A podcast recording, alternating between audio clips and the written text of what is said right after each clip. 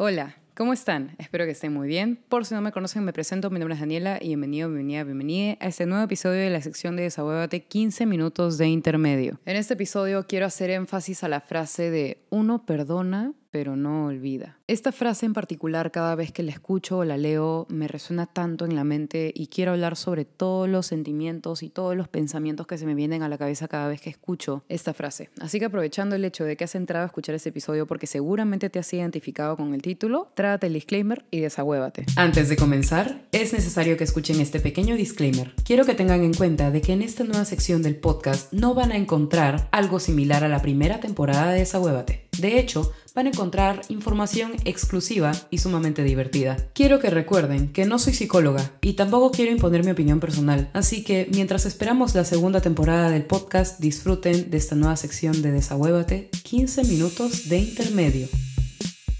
Creo que la razón por la cual esta frase de uno perdona pero no olvida me causa tanto conflicto es por el hecho de que yo también le he cagado. Yo también me he equivocado. Yo también he sido una persona mala en su momento. Yo también he sido una persona bastante tóxica que ha tomado decisiones muy impulsivamente y ha hecho daño a otras personas. Es por esto que esta frase me resuena tanto. Yo me he perdonado por las cosas que he hecho, por los errores que he cometido. Sin embargo, tengo la esperanza de que en algún momento estos errores que yo he cometido, en algún momento puedan irse con el tiempo, ¿no? De alguna manera. Yo sé que en mi mente recurrentemente no está la idea de que la he cagado, pero eventualmente cada vez que leo esta frase pienso, ojalá que la persona a la que le hice daño pueda sanar esta situación lo suficiente como para olvidarla en algún momento. Si le soy honesta, yo era una persona que guardaba muchísimo rencor, yo era una persona que constantemente se recordaba a sí misma de que una persona le hizo daño, que otra persona le hizo daño, que otra persona me hizo mierda y básicamente yo misma me guardaba este rencor dentro de mí y pensaba como, bueno, ok, le he perdonado a esta persona, pero no olvido lo que me hizo. De alguna manera, no sé cómo, yo empecé a aplicar el perdón para todos, ¿no? Inclusive para las personas que nunca se acercaron a, pedir, a pedirme perdón. Yo les puedo decir que recuerdo muchos de mis traumas de niña, de adolescente, y cada vez que pienso en ellos, obviamente que digo, sí estuvo de la mierda que me pasara esto, pero ¿sabes qué? De alguna manera quizás aprendí y puedo rescatar algo bueno de esto, ¿no? Obviamente no verle el lado positivo, tóxico del asunto, sino más bien como el lado resiliente y tratar de encontrarle un aprendizaje a cada uno de estos traumas, ¿no? Em, no sé por qué yo antes como que me recordaba constantemente a mí misma de que yo había cometido errores y que otras personas habían cometido errores conmigo. Y de alguna manera yo como mi barrera protectora al yo haber hecho daño, pienso, bueno, pero esta persona también me hizo daño a mí. Pero creo que esa no es la forma de sanar. Entendí que la forma de sanar era básicamente perdonarse uno mismo, perdonar al otro, por más de que no hayan habido disculpas de por medio, y seguir adelante y sacar un aprendizaje de ese hecho. Muchas personas a lo largo de los años se han acercado a mí al convertirme en influencer y hay algunas que me han pedido perdón por lo que me hicieron en su momento, ¿no? Por el daño que me causaron. Y yo he recibido este perdón, pero al mismo tiempo al recibir este perdón estaba medio confusa porque no entendía por qué me pedían perdón por esa situación.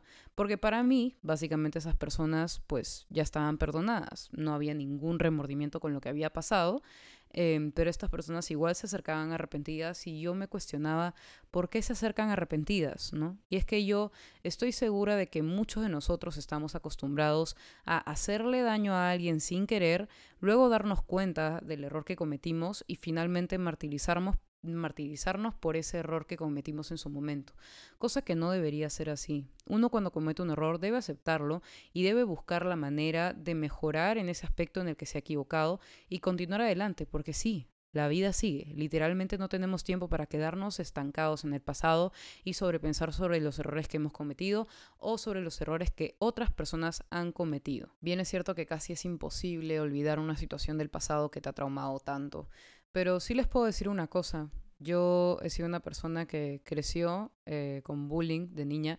Yo ya no me acuerdo de los nombres de las personas que me hacían bullying. De hecho, me acuerdo a lo mejor de dos o tres nombres y antes yo me sabía toditos de memoria, me sabía hasta los apellidos, pero ahorita ya ni siquiera me acuerdo. Y muchas de las situaciones que pasaron, a lo mejor quizás ya no las recuerdo tan bien como en el momento en el que yo guardaba rencor, ¿no? Yo guardaba rencor por absolutamente todo, incluso con mis padres. Por más cosa chiquita que haya sido, yo me la guardaba para mí y me martirizaba con esa herida, con ese trauma, ¿no? Con esos momentos que me hicieron daño.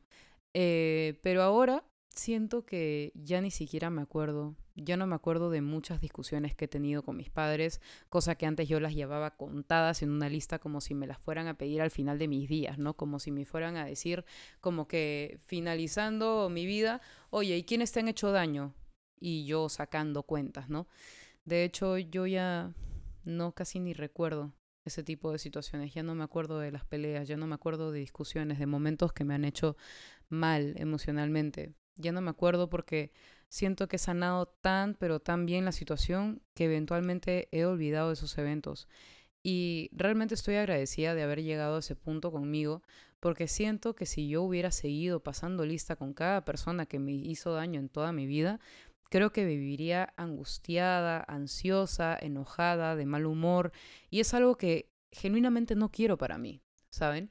Y yo sé que muchos de nosotros de por sí somos rencorosos, ¿no? Yo conozco a muchísimas personas, les diría que un montón, que son personas rencorosas y que les he sembrado la semilla de, ok, está bien, se entiende por completo que hayas guardado rencor todo este tiempo, se entiende por completo que te haya traumado tanto esta situación y valido todo lo que sientes.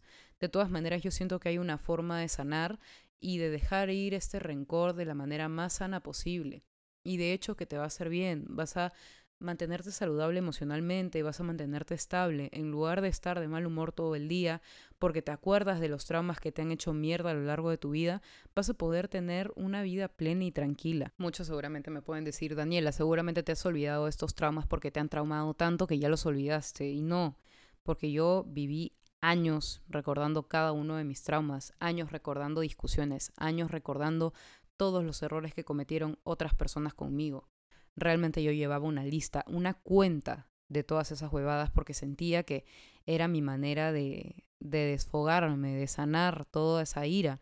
Pero no, de hecho esa ira se iba convirtiendo más grande, más grande, más grande, más grande. Me fui volviendo una persona impulsiva, de mal humor, o sea, realmente vivía fatal por alguna razón. No sabría explicarles el motivo, pero todos estos, todos estos traumas sin sanar me causaban algo tan, pero tan heavy que simplemente ya no podía vivir feliz. No disfrutaba de mi vida y siempre, cada vez que alguien me hacía un comentario de mierda, yo me lo guardaba para mí y me molestaba, me deprimía. De hecho, eso me pasó con las redes sociales, ¿no? Que me hacían malos comentarios y yo me los guardé para mí, pero pucha, inmensamente. Tanto así que le guardaba cierto rencor a la gente de redes sociales, pero luego me di cuenta, ¿para qué voy a guardar rencor?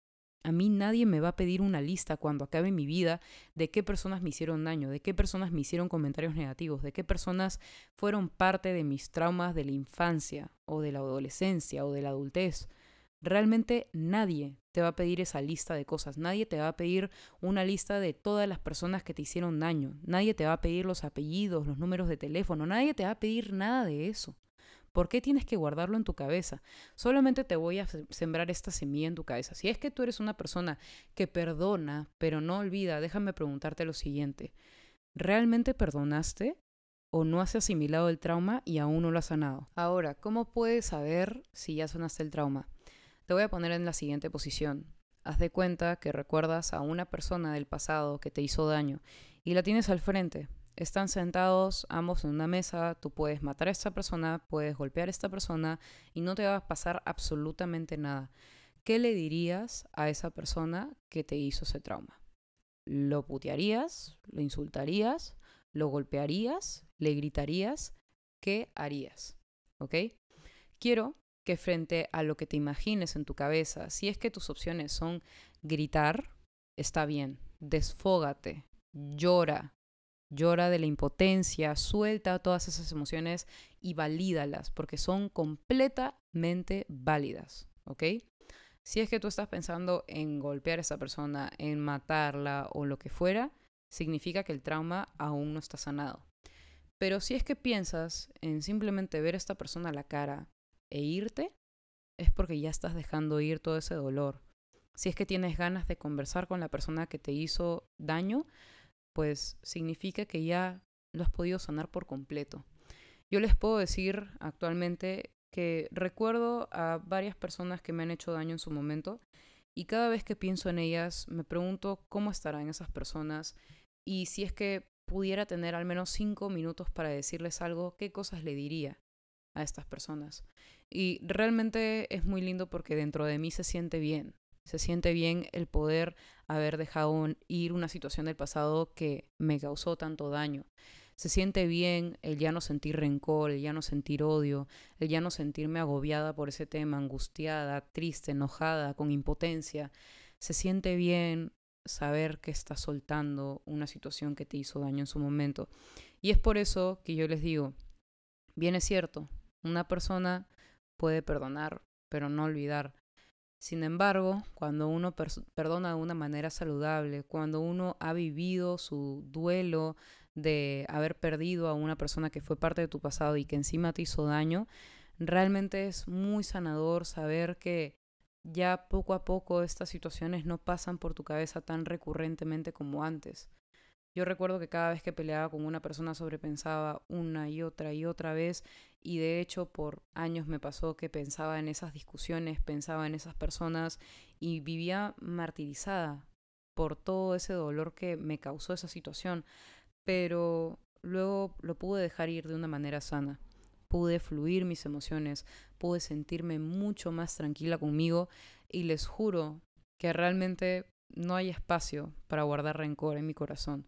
No hay memoria en mi cabeza para angustiarme por situaciones del pasado.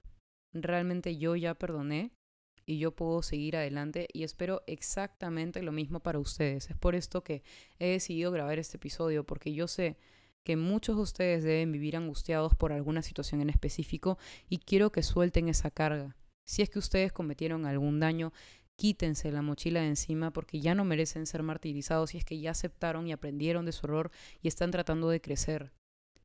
Y si es que están tratando de olvidar una situación del pasado, créanme que no la van a olvidar, a excepción de que ustedes perdonen realmente y puedan perdonarse a sí mismos, puedan perdonar al resto y seguir adelante porque la vida no se trata de guardar las cuentas de qué cosas terribles te pasaron en el pasado, sino levantar la cabeza, aprenderle las situaciones, validar las emociones, sentirlas y luego avanzar, porque no tenemos tiempo para estar guardando mierda en nuestra cabeza. Podemos seguir adelante si eso es lo que nosotros queremos. Podemos perdonar si eso es lo que queremos. Podemos inclusive llegar a olvidar situaciones que nunca pensábamos poder olvidar. Créanme que es sumamente sanador el dejar fluir las emociones, el permitirse sentir, el permitirse enojarse. Todas estas emociones son parte de un duelo del trauma, ¿saben? Y yo sé que poco a poco ustedes pueden sanar la situación de la mejor manera, perdonar y olvidar a la vez. Quizás no al 100%, pero lo suficiente como para que puedas seguir tu vida adelante y sobre todo feliz y con la cabeza en alto, que es lo más importante. Creo que ya les dije todo lo que tenía en la mente y todo lo que siento y espero que realmente les sirva. Si es que conocen a alguien que a lo mejor podría llegar a servirle este episodio, compártanselo. Yo feliz y sumamente agradecida con ustedes. Quiero que sepan que ya estamos trabajando en la segunda temporada de Desahuévate y espero que salga lo más pronto posible. Está planeada para finales de abril, comienzos de mayo. Y nada, espero que la estén esperando con muchas ansias. Si es que pues quieren tener un poco más información, si es que quieren estar un poco más en contacto, pueden escribirme por Instagram. Mi Instagram es arroba de Dani, D-E-L-U-C-C-H-I-D-A-N-I. Y bueno, ya saben, si es que necesitan algún consejo, también me pueden escribir por ahí. Quiero agradecerles a todos ustedes por todo el apoyo que le han estado dando al podcast. Realmente estoy muy feliz. Y bueno, también quiero hacerles presente que hay una propuesta de trabajo y una convocatoria para la producción de la segunda temporada de Desahuévate. Si quieres ser parte, puedes escribirme por Instagram o puedes escribir un correo electrónico al correo electrónico del podcast que es desahuévatepodcast.gmail.com. Y bueno, si quieren más información sobre esta convocatoria, tengo unas historias destacadas en mi Instagram que ya lo di anteriormente. Y bueno, ya nos estamos viendo el próximo jueves a las 5 de la tarde en un nuevo episodio. Les mando un abrazote y espero que tengan una muy linda semana.